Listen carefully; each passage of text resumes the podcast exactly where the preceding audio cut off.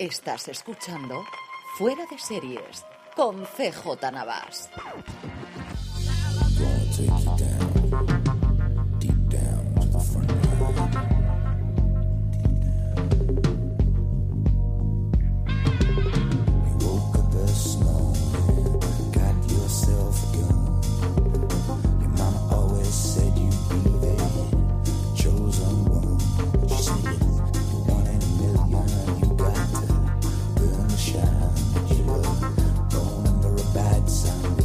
Bienvenidos un lunes más a Streaming, el programa de Fuera de Series, donde cada semana repasamos las novedades y estrenos más importantes de las diferentes plataformas de streaming y canales de pago. El programa correspondiente a la semana del 26 de febrero al 4 de marzo. Ya estamos en marzo, Francis. ¿Quién lo diría?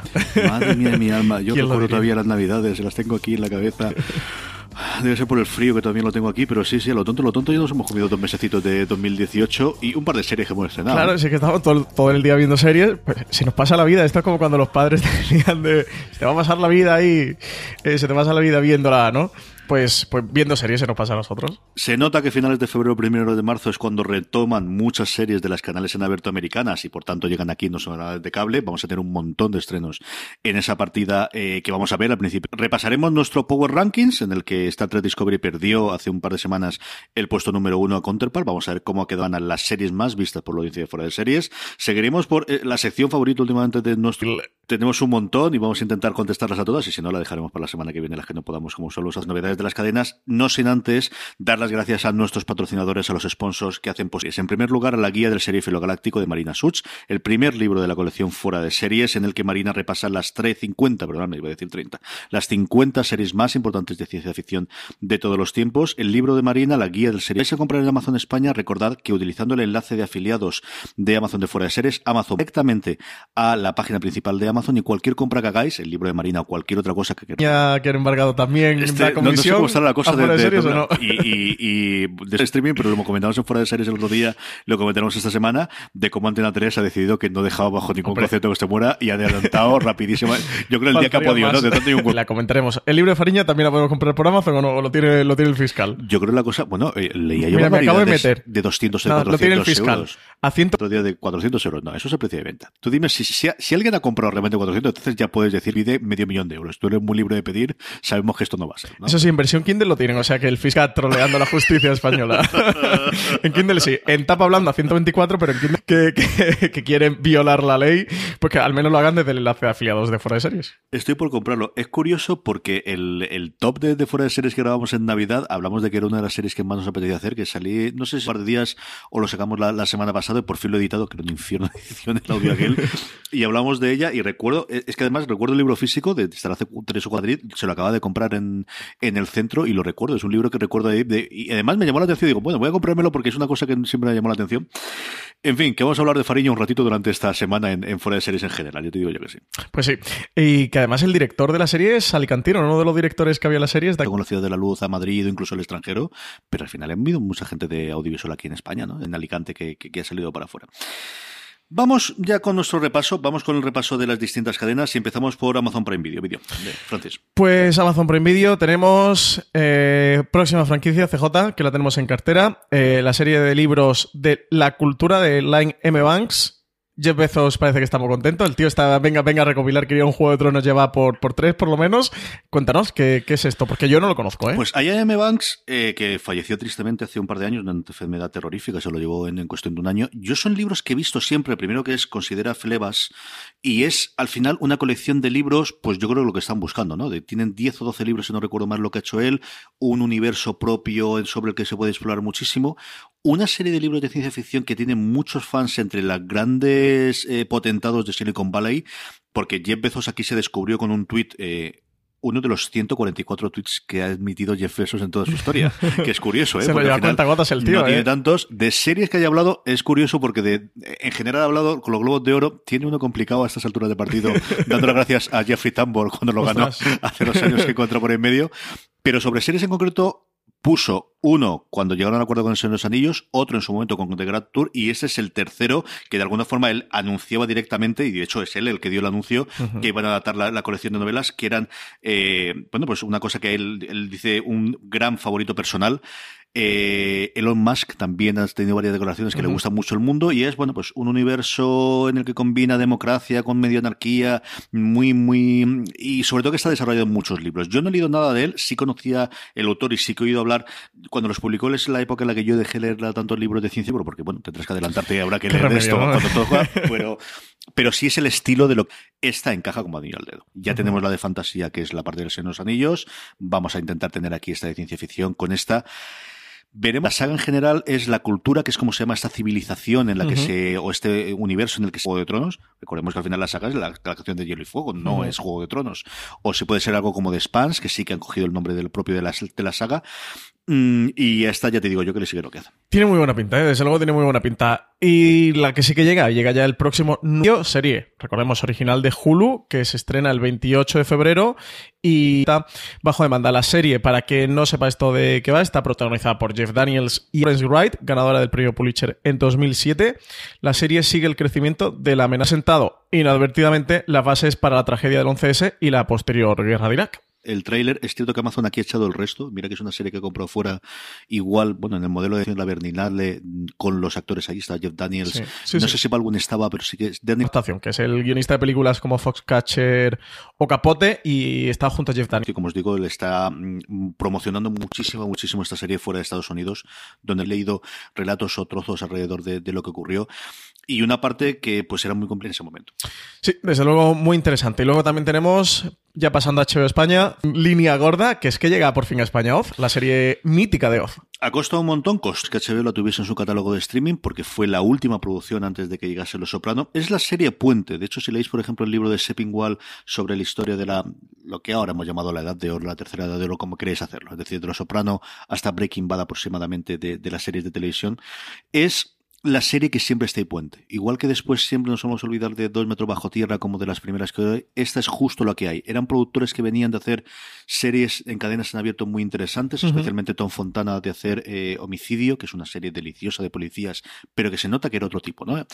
De la, de la herencia que venía originalmente de Canción Triste de Hill Street, pues después Policías de Nueva York y Homicidio, ya veías que era un paso un poquito más adelante, pero seguía siendo televisión en abierto, seguía siendo, pues eso, intentar tener todos los episodios. Oz es otro rollo. Oz es un momento en el cual le dicen, me empezáis a poder hacer absolutamente todo, pero sea porque no se repitió, sea porque no tuvo el fenómeno, sea por el tipo de serie que era, y una serie carcelaria, y una serie complicada, y una serie dura, sea porque no era el momento, sea porque no tenía el atractivo de la mafia que tenía Los Soprano, o, o exactamente porque se ha quedado ahí en tierra de nadie. Es una delicia de serie, es una serie que a día de hoy tiene el tema de los cuatro tercios, es que se grabó en cuatro tercios, entonces se va a ver complicada, que tenga la, extensión. Eh, ese, ese, todavía no se grababa en formato cine, no se grababa en los 16 novenos que hemos tenido, ni con cámara de cine, pero es una serie espectacular con un montón de gente conocida. J.K. Simmons sale, por ejemplo, ahí en medio de una serie en una cárcel en la que decide hacer un experimento, pero no se enfada con nadie ni hay ningún tipo de, nada. Es una serie espectacular y que por fin, por si era Sony exactamente quién era, y aquí por fin la ha rescatado HBO España y de verdad que es una serie para que os acerquéis a, verla um, sin ningún género de duda. Y ya nos toca pasar a Movistar, CJ. Movistar, que el 28 de febrero estrena The Tunnel, eh, esta serie que además está protagonizada por Stephen Delane, que muchos recordarán por Juego de Tronos, que era el, el Baratheon. ¿Cómo se llamaba? Me sale ahora Robert Baratheon, era Robert Baratheon. Era el otro Baratheon. El que quería ser rey, pero al final le dieron. No es Stannis, porque me sale Stannis, nos falta un tercer Baratheon. Sí, no, es Stannis, es Stannis, ¿no? Sí, sí, Baratheon. Stannis. Stannis Baratheon. Pues está Stephen Delane. ¿Y estrenan que la tercera temporada o la estrenan todas de golpe? Porque yo estoy visto hasta la segunda. ¿Alguien tenía los derechos antes de esta? Eh, Túnel estrenan. Creo que la estrenan completa. Creo que no tenía lo de hecho. Está muy, muy bien. ¿eh? La primera temporada está bastante bien, pero la segunda es espectacular. De verdad que a mí me encantó. Son tres temporadas de diez capítulos cada una. Eh, gira en torno a cuando un importante político francés es encontrado muerto en la frontera entre Inglaterra y Francia. Y es de uno de estos múltiples, casi que remakes eh, que salieron de Bron Broen, ¿no? que tuvimos de Bron Broen, exactamente lo mismo que tuvimos en, en, The Bridge. en The Bridge en Estados Unidos. Y, aquí es el rollo entre francés. Ella es francesa, él es inglés. Eh, como Ella es Clemens Poissy. Sí. ¿no? Y bueno, pues un papel similar a lo que habéis visto el resto de las series. Especialmente la segunda temporada es muy, muy recomendable. Yo recuerdo que me lo dijo Juan y nos lo dijo también Lorenzo Mejino de la segunda ha subido qué grandísimo salto ha tenido de la primera a la segunda. De nuevamente, claro, la primera si habéis visto alguna de las otras, la trama no es exactamente la misma, pero cojo nuevamente, como tú has dicho, la idea inicial de alguien que aparece justo en medio del túnel.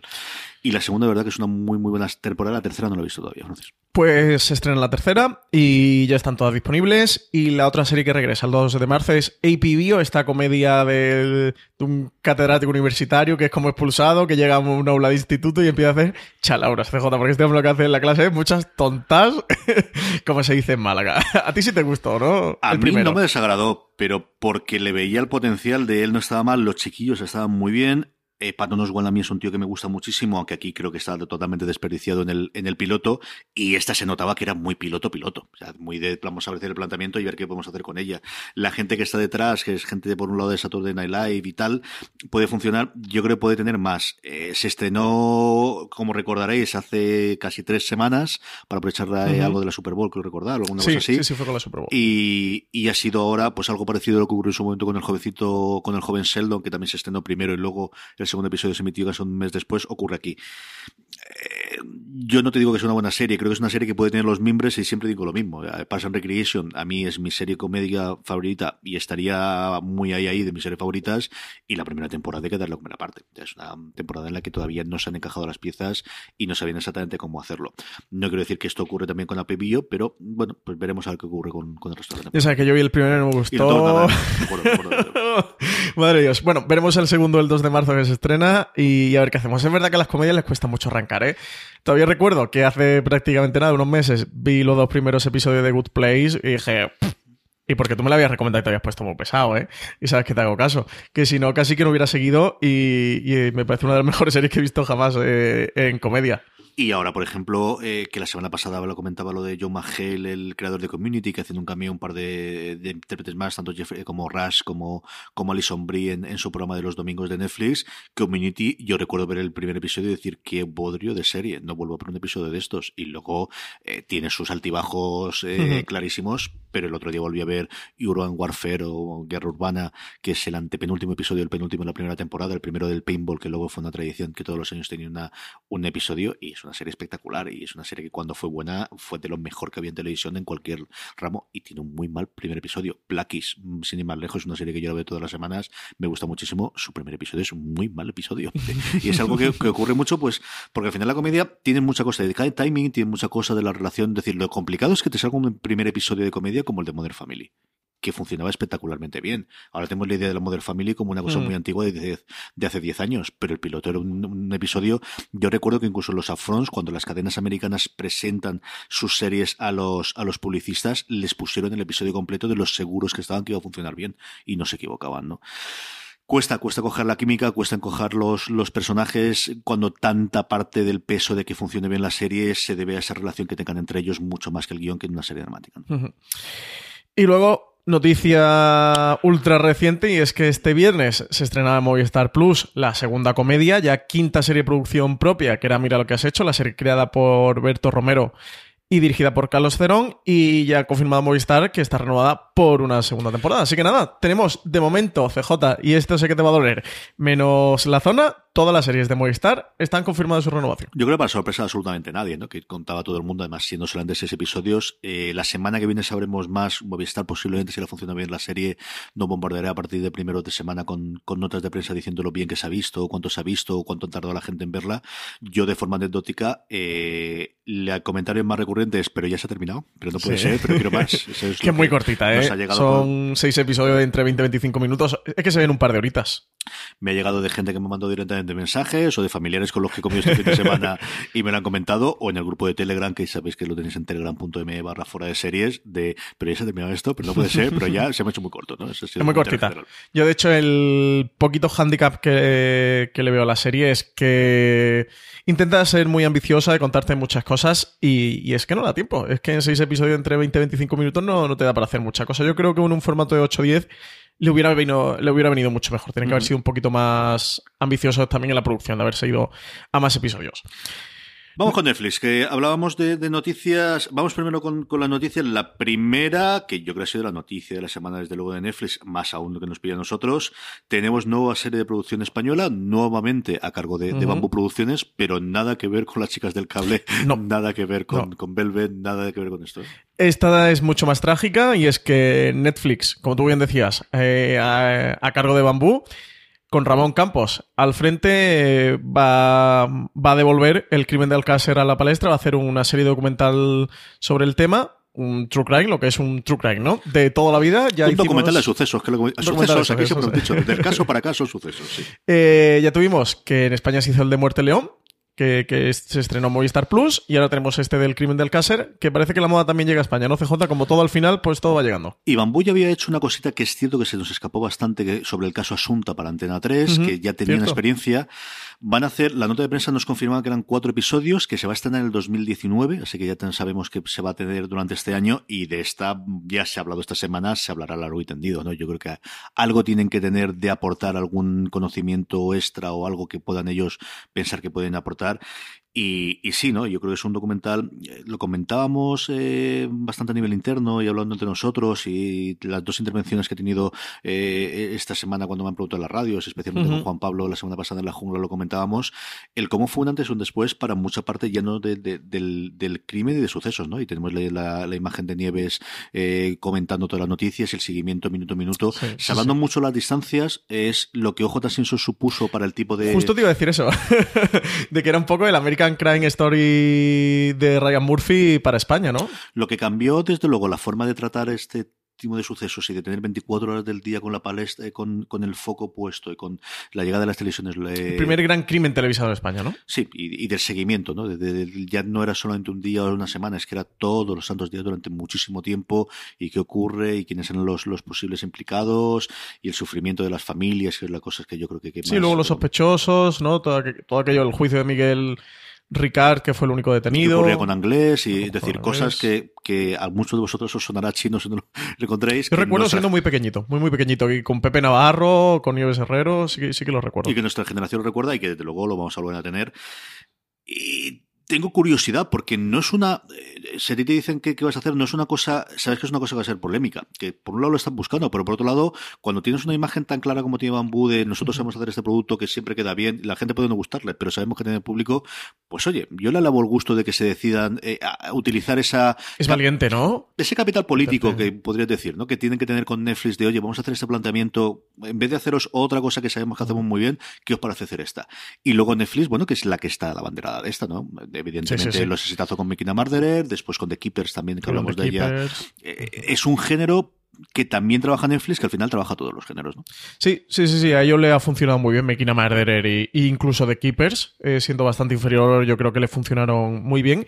Y bueno, a ver, qué a ver qué tal, porque también la repercusión que tiene Netflix es que no solo se va a ver en España el crimen de, de Alcácer, sino que se va a ver en el mundo entero, de Estados Unidos a, a todos los países, a 200 países, ¿no? Sí, tenemos curiosidad porque yo creo que, a ver, qué es lo que dicen los críticos americanos, que siempre me sí, gusta sí que es interesante, ¿eh?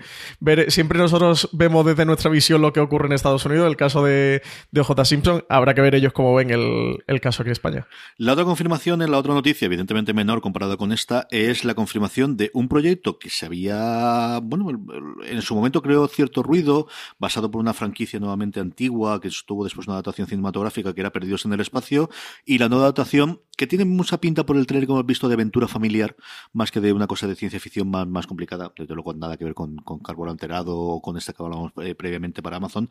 Perdidos en el Espacio que nos va a llegar el 13 de abril a Netflix. Pues sí, ya conocíamos el proyecto, pero Netflix ya ha confirmado la fecha del, del estreno. Serán 13 episodios que compondrán su primera temporada.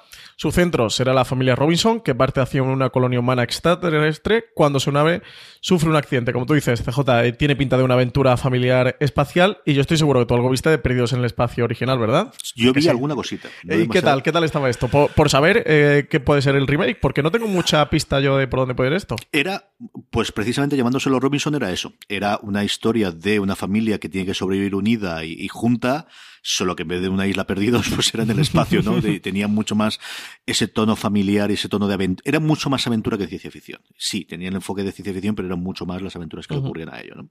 Una cosa curiosa, no era de luego mi favorita, pero a ver qué ocurre, ¿no? Y ahora que tenemos los efectos, a mí el tráiler no me ha disgustado, a ver qué ocurre con ella. Y por último, eh, por Netflix, antes de pasar a cadenas de cable, que como se os adelantó, tenemos un montón de cosas esta semana, tenemos dos estrenos. El 1 de marzo se estrena Ghost Wars y el 2 de marzo The Beginning. Pues sí, tenemos esta War, que es una nueva serie paranormal de sci-fi. Se presentó, de hecho, en la pasada Comic Con de San Diego y nos vamos a trasladar en esta serie una remota población de Alaska en la que se han producido numerosos sucesos paranormales y que giran en torno a Roman Mercer, un hombre que duda entre reprimir los poderes psíquicos que posee o utilizarlos para ayudar a otras personas. ¿Cómo está Alaska, señor? Así que tenemos Star Wars World que llega a Netflix el 1 de marzo, el 2 de marzo al día siguiente The Beginning, que The Beginning CJ es, ya sabemos que Netflix está apostando mucho por el anime, eh, se está convirtiendo en una plataforma, tengo bastantes amigos y conocidos que le gustan mucho el anime y, y- y que sí que está haciendo las delicias para ello porque están trayendo mucho producto, pues esta The Beginning no es una serie, no es un anime que hayan comprado, sino directamente es un anime que, que ha producido Netflix para su propia plataforma. Estas sacaron varios artículos en Estados Unidos de cómo habían llegado allí, dónde habían invertido, dónde se estaban rodando, y es cierto, pues igual que ocurre con el resto, Amazon está haciendo mucha apuesta con ellos también, pero Netflix es la primera que se ha puesto a hacer producir directamente anime para, para su propia plataforma, como hace por otro lado con todo el resto de géneros de, que tienen a día de hoy. Esta girará en torno a un asesino en serie que se llama Killer B, que dará pie a una cadena de crímenes que marcarán eh, el. Bueno, pues como toda la, trama, el, el suspense de, la, de esta serie. Más cositas, CJ, que nos vamos a las cadenas de cable y tenemos un porrón de estrenos, de noticias, de actualidad. Cuéntame, el lunes, es decir, los estrenos que tenemos el domingo, tenemos dos estrenos en Fox, uno, El último hombre en la Tierra, la cuarta temporada, y el gran estreno, la segunda parte de la octava temporada de The Walking Dead. Sí, que me, hace mucha gracia que lo que vaya después de Walking Dead de la parrilla de Fox sea el último hombre en la Tierra, ¿no? Precisamente. Está bien la combinación, yo creo Está que bien jugado, ¿eh, está bien Fox? pensado. Está bien pensado, está bien pensado. Hay un- una persona cachonda en la parrilla de Fox. Eh, luego tenemos el 27 de febrero, segunda temporada de Cardinal en calle 13. 1 de marzo. En Sci-Fi, la tercera temporada ya de Magicians. De Magicians, a lo tonto, a lo tonto, ya por la tercera temporada. ¿eh? La gran apuesta de Sci-Fi, desde luego, en España, una de las grandes apuestas del, del canal madre americano. Tuvieron la presentación aquí con la presencia de dos eh, protagonistas, un actor y una actriz de, de la serie. Y es una serie a la que yo tengo ganas de acercarme. Hoy, no hace demasiado tiempo, una entrevista que le hacía Todd Van Der Wolf al creador de las novelas. y, y él hablaba de cómo es un tío muy enrollado, que lo había entrevistado varias veces y siempre le ha caído bien. Y aquí también ocurría, ¿no? Y, y estaba muy bien. A ver si algún año esto lo puedo ver. Eh, 2 de marzo, cuarta temporada de Chicago Fire. Chicago Fire, también ya cuarta temporada, lo tonto, lo tonto, en XN. eh, y una serie que funciona tremendamente bien. ¿eh? Esta es de las que tiene seguimiento masivo de los grandes procedimentales que habrá en la actualidad. Esta era de Dick Wall, ¿no? CJ, como todos los fallan. Esta es como mundo. todos los Chicagos. Esta es Eso, la como primera- todos los Chicago, no todos los es fallan. The Wolf, que fue conocido por toda su, eh, por Ley y Orden y todas los- las series que salieron a partir de las Ley y Orden. Cuando aquello se fue acabando, de repente le vendió en su momento en NBC este Chicago Fire. A partir de ahí, pues tuvimos Chicago PD, que sigue funcionando para la segunda o la tercera, y ahora Chicago Med desde el año pasado. Así que la médica son las, las tres que con el nuevo emporio alrededor de, en este caso, no Ley y Orden, se dio de Chicago, que ha creado The sí. Y luego tenemos el 4 de marzo, que llega a Cosmo, la tercera por- eh, temporada de Mamá contra Corriente. Que les funciona muy bien a Cosmos, sí señor. Sí, sí, sí, esta es de la serie que también tiene gran, gran seguimiento. Y por último comentar Homeland, que ya se estrenó esta semana pasada la séptima temporada. Comentar un poquito el primer episodio, Venga, CJ. cuéntame, cuéntame. A ver, ¿qué, qué te cuento? Eh, tengo difícil hablar del primer episodio de la séptima temporada porque está íntimamente relacionado con la sexta temporada y alguien es capaz de decirme y mandarme un comentario de "Ah, me has hecho spoiler de la sexta temporada, así que es muy difícil. Eh, voy a intentarlo.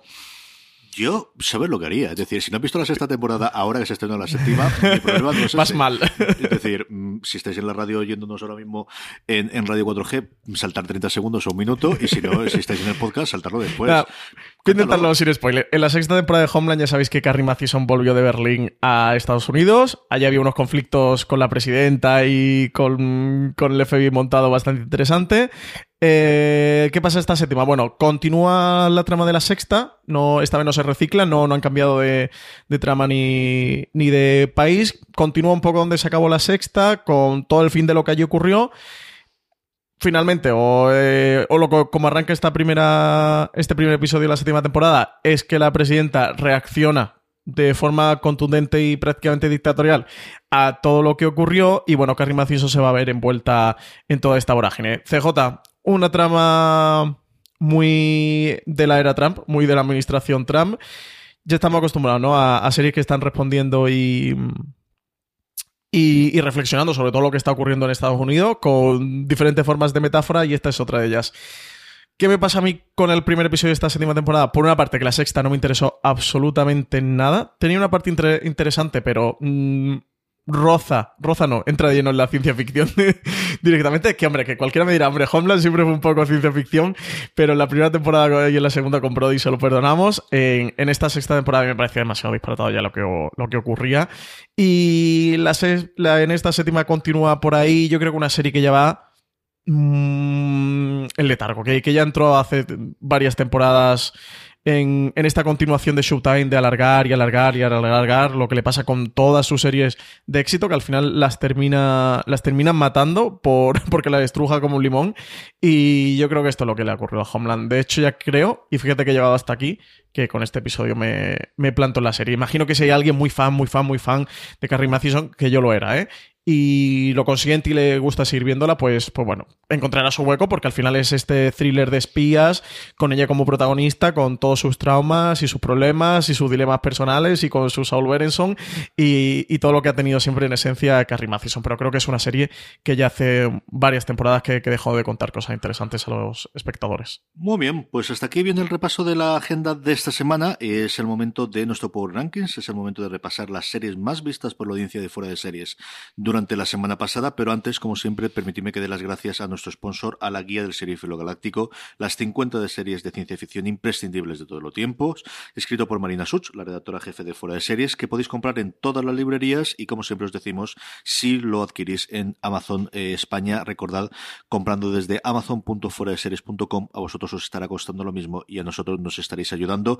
Ese enlace, por cierto, amazon.fueradeseries.com, podéis utilizarlo para todas las compras que hagáis en Amazon España, no el libro de Marina, sino cualquier otra cosa, amazon.foraseries.com.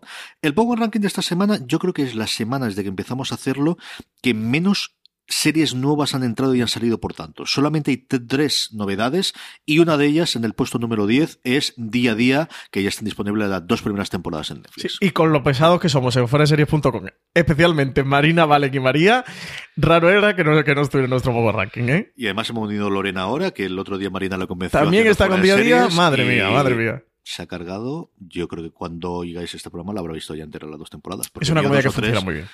El reparto está en gracia y, es que lo que comentamos antes de la comedia, día a día precisamente es eso. Tiene una máquina engrasada y funciona como un tiro. A partir del tercer cuarto episodio, en el que entras en el juego de los personajes y luego es de las mejores series de comedia que combinan los momentos dramáticos que no te esperas. sí, se muy Y Rita Moreno es maravillosa. Es, una diosa. Nosotros lo comentábamos, Lorena y yo lo comentamos en el último fuera de series. Eh, evidentemente está sobreactuada, pero sabes que lo está haciendo, ¿no? Y es consciente de ello. Y ellos juegan con esa Sí, juegan a eso, sí. Y el momento que tiene que hacer drama, recuerdas por qué Rita Moreno, además de ser Rita Moreno, es una grandísima actriz. O sea, tiene dos o tres momentos, de verdad, el momento del tercer episodio de enfrentamiento dramático con la, con la hija es brutal, brutal, brutal, espectacular, de lo mejor que yo he visto en, los últimos tiempos, de verdad que sí. Noveno puesto, hablando de dramas y comedia, hablando de dramas familiares, This Is Us. This Is Us, novena posición para esta serie que se emite en España a través de Fox Live y octava posición para The Orville de Fox, que cae tres posiciones, pero oye, CJ, lleva The Orville en nuestro Power Ranking prácticamente desde, que se estrenó. ¿eh? Desde el estreno a finales de diciembre en, ¿Quién lo diría? Fox aquí en España. ¿Quién lo diría? Tiene muchísima, muchísima legión de sal, de, de fans. Eh, la entrada que más me ha sorprendido a mí quizás eh, porque luego tendremos otra más fuerte que me extraña menos, pero esta sí me ha extrañado y es que entrase Shameless de Movistar Plus directamente al puesto número 7. Pues Shameless entra en el 7 y el que sube dos posiciones hasta el sexto es más Mac Mafia, la serie de Amazon Prime. Iba a decir eh, más mafia, y sí, es más mafia porque es sobre todas las mafias del mundo, es sobre la, la mafia internacional. Madre Dios, cómo estoy con la lengua. Demostrando que nunca hay suficientes series mafiosas, que siempre puedes encontrar un cuco. Esto funciona siempre, ¿eh? Esto funciona siempre. Sube también dos puestos con respecto a la, eh, semana anterior, la apuesta de enero de Movistar Plus, la gran apuesta hasta ahora en trama en Movistar Plus, La Peste. Y cuarta posición, y si comentamos lo de día a día con lo pesados que somos, normal que estuviera en nuestro Power Ranking, no sé si tiene también algo que ver que aquí en streaming hemos dado bastante la turra con La Casa de Papel, la serie que se estrena en Antena 3 que actualmente se puede, se puede ver también bajo demanda en Netflix y que entra en nuestro Power Ranking por primera vez, ¿eh? Es la primera vez que ha entrado y directamente al cuarto puesto. Sí, señor, porque nuestro podium sigue eh, con las mismas series, eso sí, con movimiento, y es que cae hasta el tercero, la antigua reina, eso sí, dos semanas después de emitir su último episodio, Star Trek Discovery es la tercera serie en nuestro Power Rankings. Y sube un puesto hasta el segundo Alter Carbon, también serie de Netflix. Y cerrando el podio de ciencia ficción, que volvemos a tener, como os decía antes, una semana más, Counterpart, la serie que en España emite HB España, una semana más en el puesto número uno, la serie interpretada, protagonizada y, vamos, por partida doble por J. Casimos. Qué, bien está J. Casimos. Vamos a permitirnos comentar 30 segundos de Counterpart, J, porque he visto ya el quinto episodio y, y hostia, es que está este hombre fabuloso, de verdad. Eh, además me di cuenta lo bien que lo hace cuando cualquiera de los dos personajes, que es exactamente él, porque tiene esa cosa de que es el, es el mismo, que los interpreta, los distingues perfectamente. Y hay un giro, mm, bordeando el spoiler, en el que hay un intercambio que te puedes despistar porque se cambia en el vestuario. ¿Qué, es lo que en los primeros episodios, bueno, si no eres muy atento, los puedes distinguir perfectamente. Se cambia el vestuario y sigues identificando a esas dos personas completamente distintas de un vistazo, ¿eh? ¿eh? Paras el fotograma y te preguntan quién es y lo sabes distinguir. Y ostras, hacer eso, me quito el sombrero y, me desnudo ante J.K. Simons, ¿eh? Increíble este hombre, increíble. Y la serie está muy bien, ¿eh? Vamos con las preguntas de los oyentes. Tenemos unas cuantas preguntas. Hoy tenemos además más tiempo que teníamos menos extremos. Eh, primera pregunta, Francis. Pues a Chilipú, a Puno. ya has empezado a trolear con los nombres. Espero que, tus padres no te pusieran así y que el troleo sea hacia nosotros. Eh, CJ está sobre todo Bati, que dice que como a veces hablamos de podcasts americanos, que si le recomendamos alguno que nos gusten de series. Y que enhorabuena por nuestro fantástico programa. Hombre, sí, faltaba más. Vamos a ver. Eh, por la pronunciación y sobre todo por los enlaces, sabéis que luego en fuera de series.com y también si el reproductor, si lo estáis oyendo en formato podcast, en el reproductor de podcast que permite hacerlo y vos, por ejemplo, no permite vender enlaces, pero eh, cualquiera de los otros que va de, iTunes eh, podréis ver los enlaces, os pondré los enlaces de todos. A ver, de televisión, televisión, televisión, hay y americanos a día de hoy que yo siga regularmente todas las semanas, dos. Uno, TV Talk Machine, eh, que es un programa que hace Jason Snell, el antiguo jefe de Macworld, con Tim Goodman, el, el redactor jefe de materia de televisión de The Hollywood Reporter. Es un programa de conversación similar a lo que nosotros podemos hacer aquí. Normalmente yo lo que hacen es repasar lo que ha publicado Tim Goodman durante la semana y luego preguntar de los oyentes. 45-55 minutos. Tim Goodman es un tío para darle comer aparte. Curioso y divertido. Luego está el eh, TV Avalanche de Uprocks, que es eh, lo que hace a día de hoy a la Sepinwall con Brian Group. Sepinwall tenía un programa espectacular antes con Dan Feinberg, que posteriormente se largó de lo que entonces era Hitfix y ahora está en The Hollywood Reporter. Este suele ir más que lo que han escrito, suelen ir más las novedades y luego preguntas de los oyentes también al final. Y nuevamente, suelen ser 45, 50 minutitos. Luego está The Watch dentro de The Ringer, dentro del, del emporio que tiene Bill Simmons. The Watch es un programa que realizan entre eh, Ryan, se me dora el nombre, ah, señor, pues tendría que haber mutado todo esto yo antes, eh, dos eh, colaboradores habituales de, de The Ringer, Francis va a mirarlo mientras cómo se llamaban todos, que se me ha ido, cómo iban, este suele ser más temático, tienen épocas en las que deciden coger una serie y comentan tres o cuatro episodios, lo hicieron por ejemplo con Dark, lo hicieron en su momento con Ozark, porque uno de ellos le, flipó en su momento, le gustó mucho. Hablan de noticias no solamente de series, a veces hablan de cine, hablan mucho de música, porque empezaron hablando de música. Es un programa que si entras en la dinámica de ellos dos está muy bien. Los tíos son muy inteligentes y saben un porrón de cosas, eso también es cierto. Son Chris Ryan y Andy Greenwald. Eso es, Greenwald era el tío que tenía escribiendo sobre series en Granland, que era el portal previo que tuvo Bill Simmons con SPN. Llegaron aquello, acabó como el Rosario de la Aurora y entonces creó The Ringer posteriormente. Greenwald estuvo trabajando un poquito la primera temporada de la Legión y estuvo trabajando un poquito en Fargo también, con alguna cosa con Ryan. ¿De guionista? Sí, de, lo, ficharon ahí, él empezó a hacer otras cosas, dejó de, de hacer la crítica habitual de, televisión, ahora lo hace Alison Herman en, en The Ringer y ya está trabajando en Hollywood en varias cosas que te vas enterando de vez en cuando, pero sigue haciendo el podcast. Este lo publican dos veces a la semana, los lunes y los jueves. Hay veces que hacen entrevistas con creadores y tal. Y hablando de entrevistas con creadores, hay dos programas interesantes con entrevistas con creadores. Uno que siempre recomiendo es, eh, creo que es interesante, I think you're interesting, de Todd Van Der Wolf. Todd Van Der Wolf es el crítico de series, en general de, de cultura pop, sobre todo de series de Vox. Eh, y tiene entrevistas espectaculares. Eh, no todas son sobre series, hay algunas que hacen sobre cine, hay alguna que hace sobre otra. Por ejemplo, la última que tenía era sobre con la diseñadora de vestuario de Black Panther, es la, la, que hizo. Y luego hay otro, y este sí me vas a permitir que lo busque, que es eh, Remote Controlled, eh, la hace la jefa, la hace Debra, ah, ah, ah, la hace Debra Birnbaum, que es la jefa de, de Variety, y hace entrevistas nuevamente sobre series. Tenía la última, por ejemplo, sobre Looming Tower precisamente, y habla con todos los productores. Habla con Alex Gibney, con Lawrence Wright y con Dan Futterman.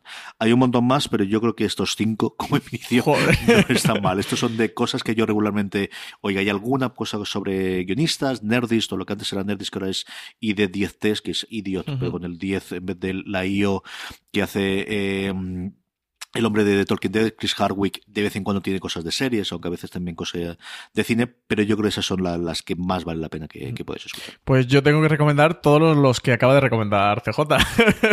Muy bien recomendados.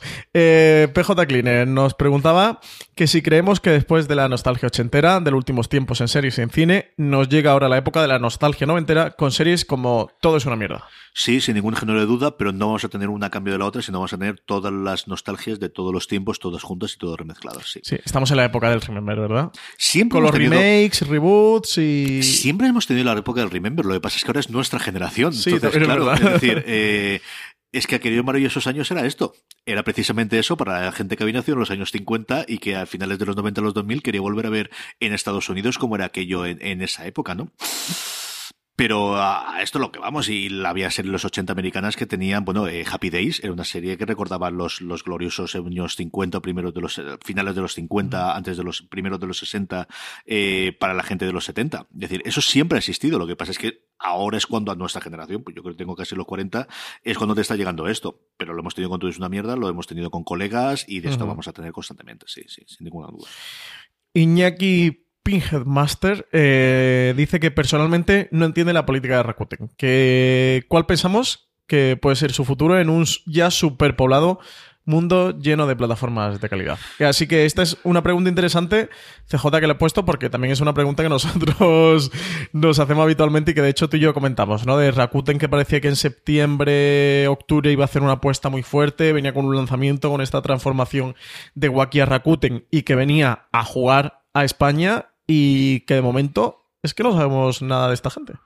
Eh, lo que sabemos es que hace un año y medio tuvieron, como bien comentas tú, el, nuevo director que habían nombrado entonces diciendo que iban a hacer una apuesta por las series y, lo que tenemos es, antes de ayer que nos llegó el último nota de prensa que emiten los viernes, lo que ves es su apuesta sigue siendo cine de estrenos para alquiler. Y el último banda de todo cuando empiezas a ver abajo es cuando te va la, la parte de la suscripción y en el que empieza a aparecer ni siquiera series, porque lo que aparece es, eh, eh, señor, Mockingbay, el, Jennifer Lawrence haciendo de con el arco de, de, las películas que ya Los Juegos del Hambre, ¿no? Claro, que ya tiene añitos. Es decir, si es el gran recamo que tienes a día de hoy, pues apaga, vámonos, pero de verdad que todo lo demás en, en, la propia newsletter que ellos mandan a sus eh, clientes es más el seguir apostando, pues lo que hasta cierto punto tenía Wacky, que era el mercado del alquiler de estreno de segunda ventana después de la emisión en, en cines tenían ese acuerdo teóricamente con Freeform y luego he visto como una serie de Freeform aparecen en otras plataformas, como hemos comentado también aquí en streaming. Yo estoy totalmente perdido, igual que Iñaki. Y bueno, pues intentaremos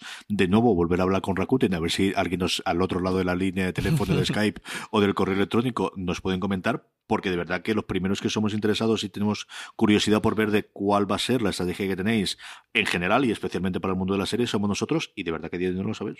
Sí, aprovechando la pregunta de Iñaki, a ver si, si les escribimos y con ello porque a mí me extraña mucho cómo han ido llevando la política, sobre todo en esta este 2017 o esta temporada 2017-2018 y también lo del acuerdo de Freeform, que, que, es que recordamos una nota de prensa que mandaron de que tenían un acuerdo para estrenar en exclusiva en España la serie de Freeform y ha empezado a estrenar las HBO en su mayoría.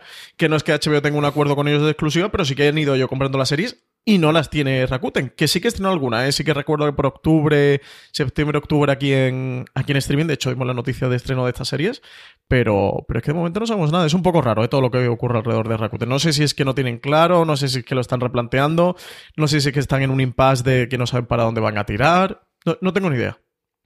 Bajo, te Francis. Eduardo Condés nos pregunta cuáles serán las nuevas series de Amazon. Ahí se nada la pregunta, ¿eh? Tengo una lista que es un chorro, es un chorro gordo.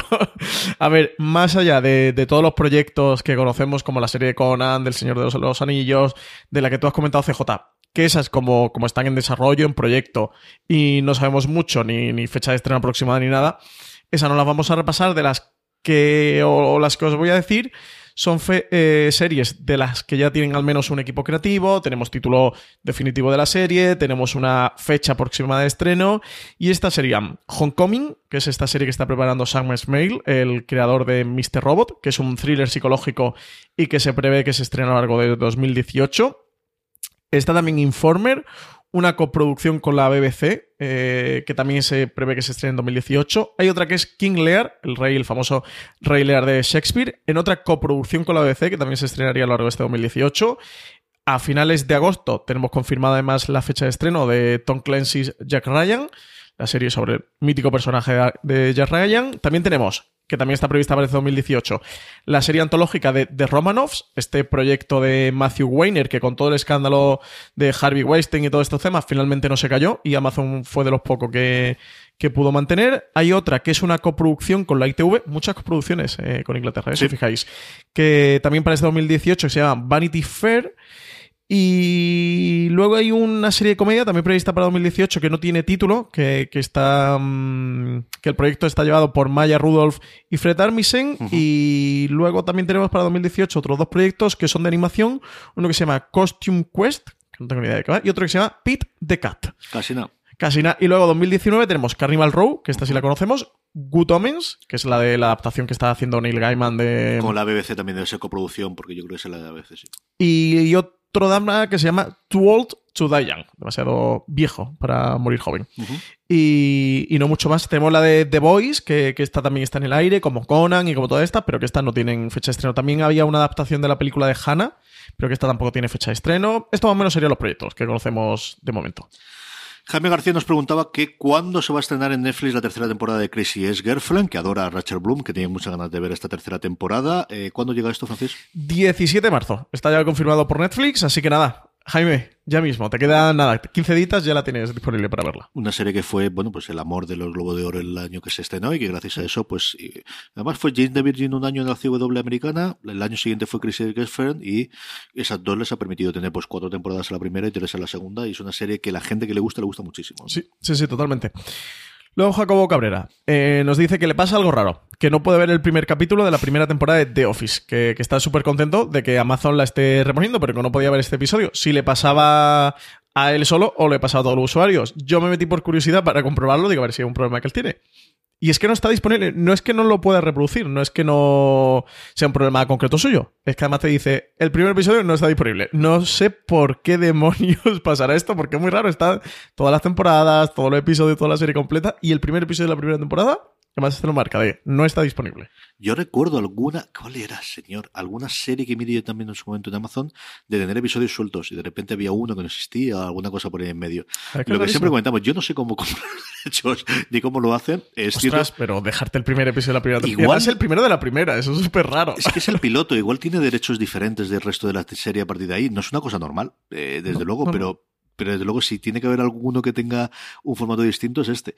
No lo sé, no sé qué puede ocurrir ahí, a ver si nos, enteramos, que Amazon es más complicado que nos responda, pero lo preguntaremos a ver por qué, qué puede ocurrir aquí, porque lo tradicional de, de Amazon, de los problemas que hemos tenido tradicionalmente es que los subtítulos no funcionen, que no haya subtítulos en español, o desde luego que, que no Parks and Recreation, prometo que cada tres días me meto por verla y por comentarla aquí en streaming, porque ya no he visto Parks and Recreation, compruebo si han puesto subtítulos al castellano, que, es lo que quiero, o al menos se la han doblado en español por no verla en, en, latino. No por nada, sino porque se me hace muy raro escuchar a esos personajes en latino. Y siguen los canallas con todo el cariño sin... Ostras, si, si poner los subtítulos en castellano, macho, me voy a ofrecer yo aunque sea para subtitulárselo o algo, porque madre de Dios, con la gana que tengo de verla. Pero tampoco te creas tú que los subtítulos en inglés siempre funcionan perfectamente. ¿eh? Hay veces en los que hay y hay veces en los que no funcionan.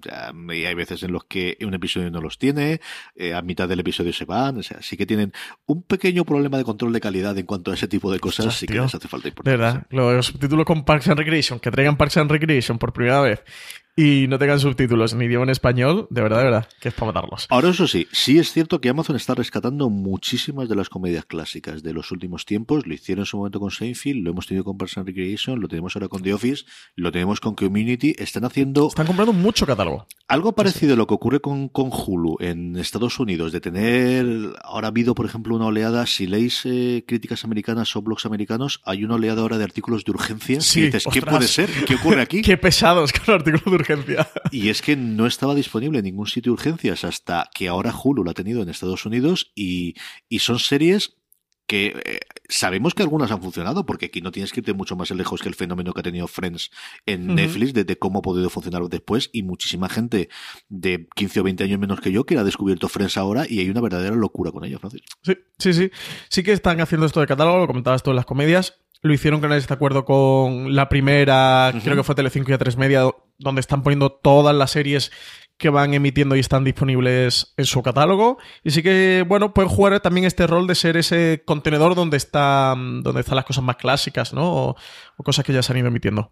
Sí, alguien tiene que decidir gastarse la pasta para tener ese tipo de cosas y comprar los derechos internacionales. Estados Unidos, Hulu lo tiene más sencillo porque ya tiene muchas de las cadenas como accionista. Ahora falta ver qué ocurre con, con el tema de la, del acuerdo entre, entre Fox y Disney. Mm, teníamos duda de si lo van a sacar. Las últimas declaraciones que fue en, una conferencia en, Silicon Valley en Recode de uno de los jefazos de Disney, que tiene la validez que tiene esto, ¿no? Que al final aquí todo es así, hasta que mañana decidimos que lo cambiamos. Dijeron que no, que posiblemente que Hulu se lo quieren quedar, que lo quieren seguir utilizando como el sitio para darle salida a, los, a la programación más adulta, entendiéndose la parte adulta mm, para la Fox adicional, pero sobre todo para FX, de tener un sitio donde puedan tener ese tipo de series y que el nuevo canal de, de Disney de streaming, que sabemos que llega en el 2019, que tenga un tono más familiar, más lo que pensábamos nosotros que podía tener un canal que tuviese el nombre de Disney dentro del nombre que por cierto seguimos sin saber si realmente tiene ese nombre, ¿no?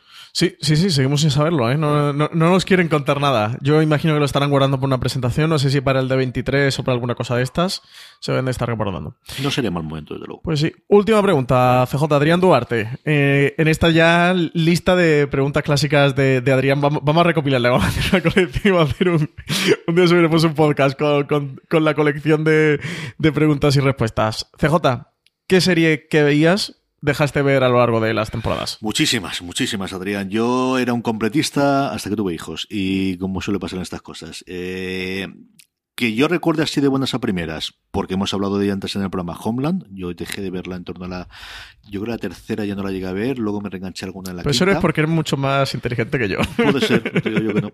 Eh, luego comedias ha habido muchas, Good Girl es la primera que me viene a la cabeza porque la adoré en su momento y luego pues empiezas a dejar de ver algún episodio, empiezas a dejar de, ver el momento y, la he dejado de ver. The Good Wife, yo recuerdo no ver las últimas temporadas y media aproximadamente y ahora estoy loco por ver The Good Fight y me encanta y sé que The Good Wife si me hubiese verla me encantaría, pero en su momento la dejé y un montón de series más. Suelen ser comedias, es cierto que hay, yo creo que las comedias casi todas y con muy poquitas excepciones hay un momento, me ha pasado con Modern Family, me ha pasado con Big Bang Theory, que son series que yo veía bueno, que se siguen viendo en mi casa y que yo veía recurrentemente. Me ha pasado con Procedimentales Castle, yo recuerdo de, ver muchísimo hasta la tercera, la cuarta no sabría decirte exactamente en qué momento. Eh, y luego, bueno, pues series médicas porque se ven en mi casa también y alguna he seguido. Anatomía de Grey, yo vi de verdad hasta la octava o la novena temporada religiosamente todos los episodios.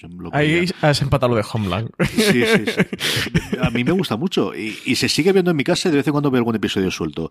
Pero el de verlos todas las semanas es cierto que yo, el año, por un lado, el tener muchísimas más series que ver hace que hace 10 años cuando empezamos fuera de series y por otro lado las crías sí que me ha hecho muchísimo el, dejar de ver este tipo de series. Yo hay dos que comento habitualmente porque, porque me duele en el alma que, que al final nunca termino retomándolas. Una es Vikings, que me la deja la tercera temporada y mira que me gustaba la serie. Pero es que lo mismo, la vorágine siempre de la actualidad, que llega otra serie que también te gusta, que Netflix de repente va y en tres semanas te cuelga cinco series completas que son 50 episodios que quieres ver y al final nunca tengo tiempo para retomarla. Y la otra es The Americans, que también le comentamos tú y yo muchísimo, que también me la dejé la tercera temporada.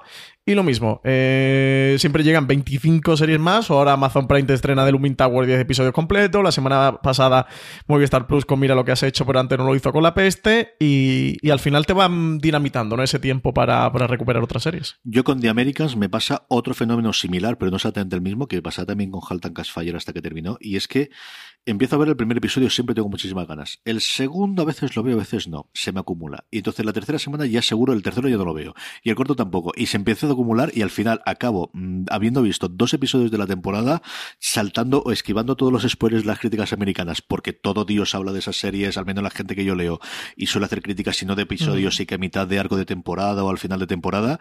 Y luego hay un fin de semana en el que digo, se acabó, hasta aquí hemos llegado. y ya no conozco ninguna medida, sea por la mañana, por la tarde durmiéndome como sea, la veo entera. Y me ocurrió con la temporada de la última temporada de Americans, la he visto al final en cuestión de tres días desde que dije, y este va a ser el momento, porque se estrena la última. Y esta tengo el firme propósito de verla semana a semana todos los episodios, que es el mismo firme propósito que tuve las cuatro temporadas anteriores últimas, y no lo hice. Y con Helter Fire también me ocurrió. Y además suelen ser series de este tipo, con trama, con mucho... Eh, y series que me gustan mucho. Y me ocurre. No sabría decirte por qué, pero me ocurre esto. Pues nada, CJ.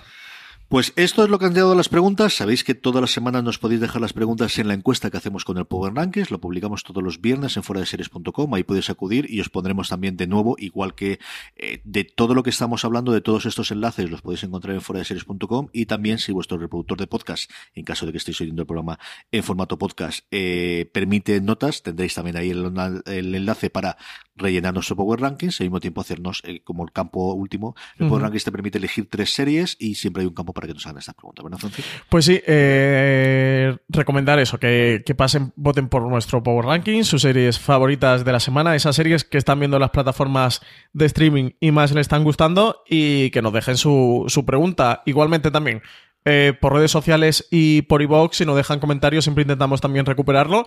Pero la forma de que no se nos escape el radar, que si no luego siempre es bastante difícil, es a través de la encuesta de nuestro Power Ranking.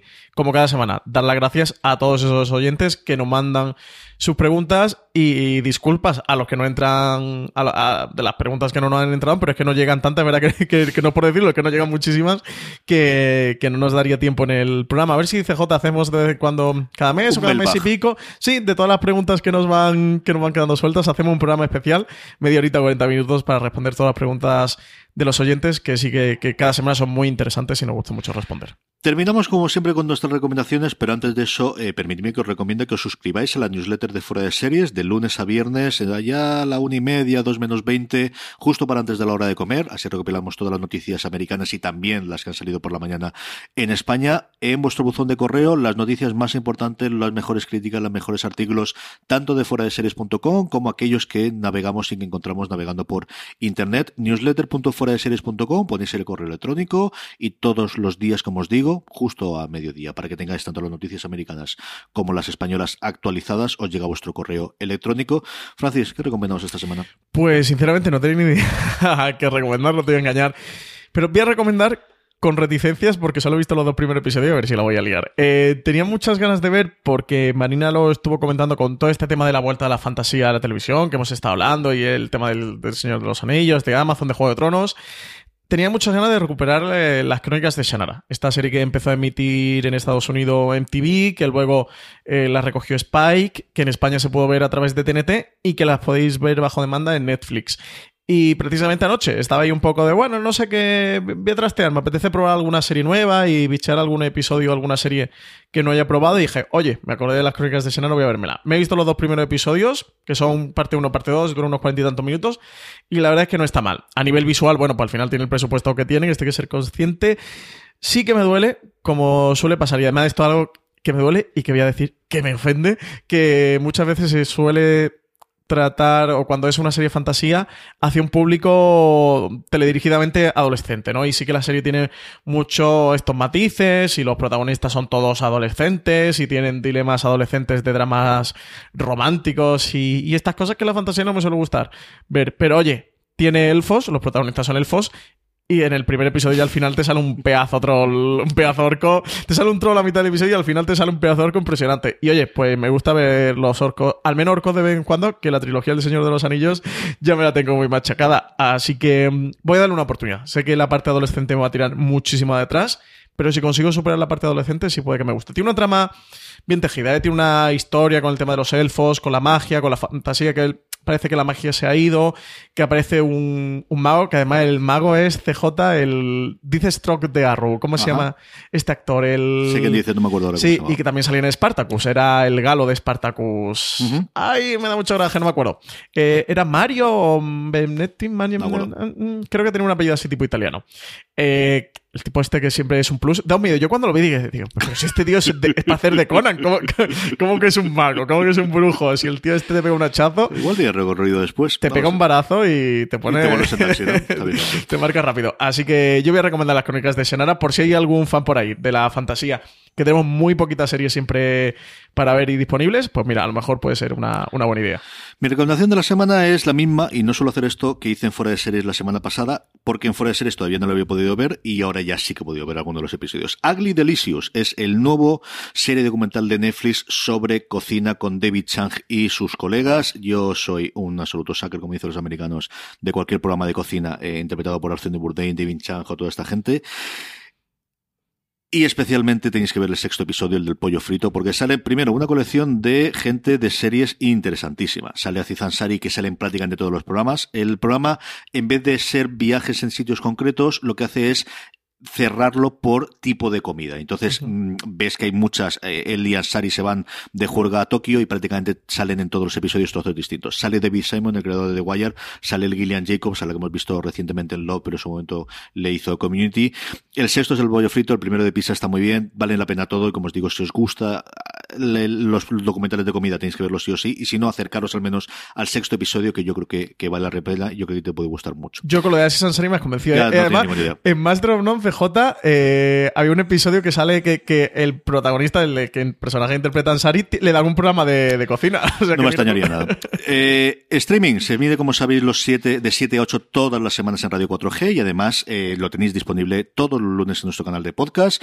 Simplemente tenéis que buscar en iTunes, en Apple Podcast, en iVoox, son tu reproductor de confianza fuera de series y nos tenéis. Gracias a nuestros patrocinadores, a la guía de Serifio Galáctico, a amazon.foreseries.com y todos los que compráis a través de él. Suscribiros a la newsletter y la semana que viene volvemos, Francis. Hasta la semana que viene. Hasta la semana que viene, recordad, tened muchísimo cuidado.